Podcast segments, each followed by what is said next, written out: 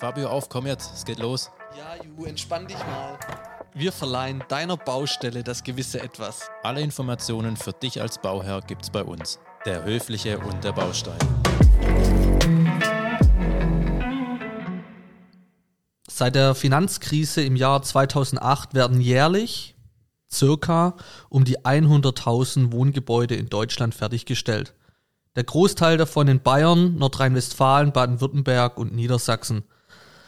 Aber nicht immer läuft alles reibungslos. Es passieren einige Unfälle und ähm, bei unserer Serie Deine Baustelle von A bis Z sprechen wir heute über das Thema Versicherungen.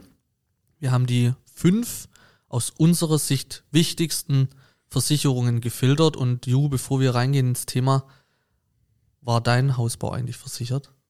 Natürlich, typisch deutsch. Man versichert sich gegen alles. Ist ja hier Gibt's das. echt alles, gell? Also Versicherungen leben ja eigentlich nur deshalb, weil man ja mit den Ängsten der Menschen spielt. Ja. Ja, Aber- ist eigentlich bitter, aber wir brauchen es ja trotzdem. Richtig. Also es ist ja schon richtig, dass es das gibt und man braucht es auch. Und ich hatte tatsächlich ähm, Versicherungen und zwar zwei Stück. Wir wollen ja heute auf fünf verschiedene Versicherungen eingehen. Ich hatte natürlich zwei davon, nicht alle fünf. Mhm. Ähm, keine Ahnung. Ich weiß auch nicht, ob man. Ja, vielleicht hätte es aus. Nee, ich, jetzt im Nachhinein natürlich zum Glück habe ich keine Versicherung gebraucht, aber im Nachhinein ist man immer schlauer. Eigentlich ist halt besser natürlich. Man hat eine. Ich hatte eine Bauherrenhaftpflichtversicherung und eine Bauleistungsversicherung. Mhm. Sollen wir nachher drüber sprechen, was es ist, oder willst du gleich Ähm, erklären, was es überhaupt bedeutet? Ich kann auch gleich darauf, darauf eingehen, vielleicht, oder? Mit der. Bauherrenhaftpflichtversicherung vielleicht angefangen. Ich glaube, das ist auch so die häufigste Versicherung oder die, wo am ehesten immer empfohlen wird.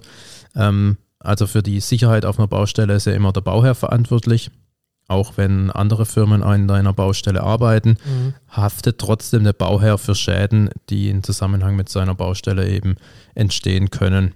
Mhm. Ähm, keine Ahnung, zum Beispiel es ist ein Sturm, es steht ein Kran, der kippt um oder ein Mhm. Gerüst, das umfällt oder Da bist du als Bauherr dafür, ja, Junge, krass, okay. wirst, kann schaffbar gemacht werden. Ja. Oder die Okay. Kinder fallen in deine ähm, Baugrube, Baugrube.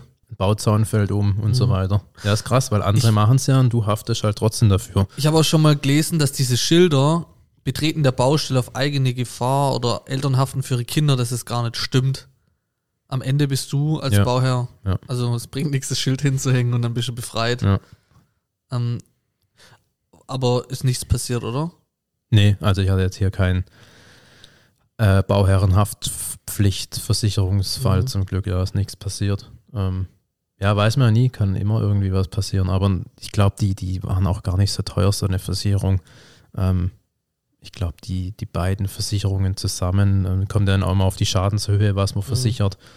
Ähm, keine Ahnung, war ein bisschen über 1000 Euro oder so. Mhm. Und ich glaube auch vom, vom Wert des Hauses. Keine Ahnung, mit was das zusammenhängt. Mhm. Weil wir haben ja bei unserer Serie Inside Bau ähm, haben wir mit äh, zwei Bauherren gesprochen, ähm, die einen, eine Baulückenhaus hat, haben und das haben sie abgerissen und dann wieder neu gebaut. Und dann war das so, dass im obersten Stockwerk ähm, hatten das Nachbarhaus ja keine Wand, sondern die haben die Wand genutzt vom dem Baulückenhaus. Ja. Und als es dann eingerissen wurde, hat dann bei denen einfach die Wand gefehlt, ne? Oder gewackelt. gewackelt oder, und ja. ein Stein ist rausgefallen. Die Folge kommt noch online ja. in ein paar Wochen. Wenn Aber das ist, aber wenn das Haus, jetzt stell dir mal vor, die Wand Ja. wäre komplett alles Ja. rausgebrochen und das Haus wäre eingestürzt. Dann ist gut, du hast eine gute Versicherung Mhm. vorher abgeschlossen. Mhm. Ja. Ja, das ist schon, schon heftig, was da passieren kann. Okay, das ist die Bauherrenhaftpflichtversicherung. Genau. Und Mhm. dann hatte ich ja noch die Bauleistungsversicherung. Ähm, das ist eine Versicherung, die deckt Schäden ab, ähm, die zum Beispiel an einem halbfertigen Gebäude entstehen oder eben an Leistungen entstehen, die schon an deinem Gebäude erbracht wurden. das Also heißt, zum Beispiel, ähm, du hast schon ein halbfertiges Dach dir Ja. wieder ähm, errichten lassen, ist aber noch nicht eingedeckt, wurde provisorisch mit irgendwelchen Folien abgedeckt, dann kommt ein Unwetter, die Folien fliegen weg und dein Mhm. ganzes Haus wird nass, Mhm. Wasserschaden. Mhm. Oder ähm, ein Handwerker tut ähm, eine Wasserleitung anbohren, du kriegst einen Wasserschaden Ja. dadurch und deine neuen Sachen gehen schon wieder kaputt. aber die Handwerker sind ja auch versichert, oder? Ja, schon. Ich weiß aber nicht, wie das. Ähm, Lieber bist du halt auch versichert, Genau. weil dann passiert, passiert gar nichts. genau. Oder halt auch, dass ähm, irgendwas durch Vandalismus passiert. Also ähm, irgendwelche Idioten gehen auf deine Baustelle und machen irgendwas kaputt. Mhm. Scheiben, schl Scheiben schlagen ein, Mhm. Scheiben schlagen ein. zum Beispiel. Ja. Ähm, ja, das ist dann halt echt, echt kacke. Und dann ist natürlich gut, du kannst deine neuen Sachen, das ja eh immer schon teuer ist, und ja, dass Mhm. man das eben gut versichert hat und dass das dann ersetzt wird. Okay. Die Was- zwei Versicherungen hatte ich. Also wir haben vorhin gesagt, fünf, zwei Stück hattest du, die nehmen wir mit auf die zwei fünf, ha- na, ähm, auf die fünf. Ja, Dann haben wir noch drei. drei. Und äh, was hast du denn da noch im Petto? Dann gibt es noch, klar, ich habe noch einiges in meiner, in meiner Tasche. Ähm, private Unfallversicherung. Das, ähm, muss ich ehrlich sagen, hatte ich nicht. War aber im Nachhinein, ja, vielleicht auch nicht ganz so schlau. Ich wusste aber gar nicht, dass es das gibt. Sprich, wenn man eben Bauhelfer hat, also die, die kein Geld dafür bekommen, so wie du zum Beispiel damals und auch heute noch, ähm, dass man die eben auch bei der BG Bau anmelden muss, um die eben auch dann mit einer ähm, Versicherung eben, dass der Unfallversicherungsschutz eben dann auch auf deiner Baustelle gilt. Mhm. Ähm, passiert immer relativ schnell was, kann schnell was passieren, es fällt einer von der Leiter oder Mhm. es fällt was runter und einfach zertrümmert einfach das Schienbein. Ja. Kann passieren. Kann passieren, jetzt nicht, dass hier sowas fast passiert wäre, aber kann ich mir gut vorstellen. Ja, ich habe äh, mit meinem Bruder, also mein Bruder baut ja auch gerade Mhm. und der hat auch gesagt, ähm, normalerweise müsste man jeden anmelden, der diese Baustelle betritt bei der BG. Genau. Jeden. Ja. Ob der arbeitet oder nicht arbeitet. Weil wenn irgendwas passiert, bist du dran. Das ist egal, Ja. der war nur kurz da, um sich Ja. die Baustelle. Du darfst die Baustelle nicht besuchen und angucken. Das muss angemeldet werden. Ja. Und halt dann, Das unterschätzt man. ja, das unterschätzt man, weil, ja, was soll schon passieren? Jetzt man passt ja halt auf. kurz. Brauchst nur einen Nagel reintreten. Ja. Zack, passiert. Rostiger Nagel, Blutvergiftung.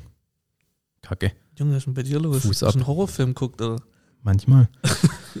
ähm, nee, genau dafür kannst du dann eben die private Bauhelferversicherung, Unfall, die private Bauhelfer-Unfallversicherung abschließen. Und das, die tut dann halt auch im Schadensfall ähm, eintreten und tut halt auch zum Beispiel dann Geld zahlen oder ähm, ja, wenn es sein muss, auch eine lebenslange Ren- Rente, kosmetische Operationen oder halt, wenn es ganz blöd auch läuft, ähm, im Todesfall, dass man da halt eine, die Hinterbliebenen eine, eine Entschädigung Mhm. ja, Entschädigung hört sich äh, das falsche Wort, nee, aber ich glaube, so ähm, wird es genannt, ja. ja, dass es da halt was gibt.